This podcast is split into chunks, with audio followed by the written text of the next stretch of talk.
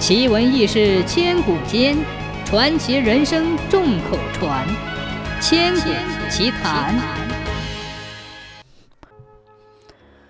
镇海县有个县官，很替百姓着想，为了行人方便，下令在江南修一条大路。有一天，道路修到了一座大坟旁，坟头上有一棵大树挡住了去路。修路的工艺不管三七二十一，就砍了树，继续修路。谁知这下可闯了大祸。原来这是当朝一个大官的祖坟，砍掉了他家坟头上的树，可是要被砍脑袋的。大官家里的人马马上报到京里。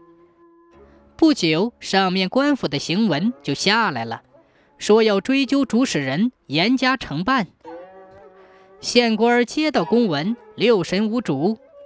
身边的师爷出主意说：“县郊有位乐贤先生，足智多谋，善解疑难之事，可请他想想办法。”于是县官亲自拜访了乐贤先生。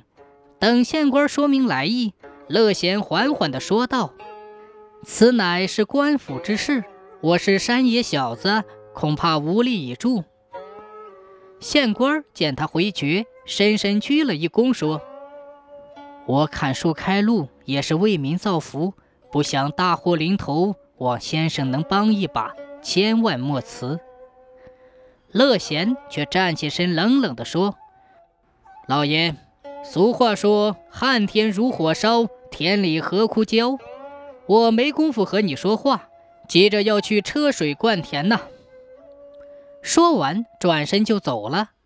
师爷看不下去了，指着乐贤的背影，正要开骂，县官却一把拦住他：“不得无礼！先生已经把办法告诉我了。”回到县衙，县官提笔写了一封回文：“砍去你家坟头上的树乃是事实，因是本县久旱不雨，天地干如火烧。如不想办法引水灌田。”则今年的荒粮难征，国库失充，百姓饥啼。为解燃眉之急，卑职令砍此树，扎成龙庭一座，以求雨露。如定要问罪，请奏明皇上，做出圣裁便可。原来旧时有个定法，只要是军需或者是求雨，哪怕是坟头树都可以砍。这个大官接到公函，自是不敢多话。也就此作罢了。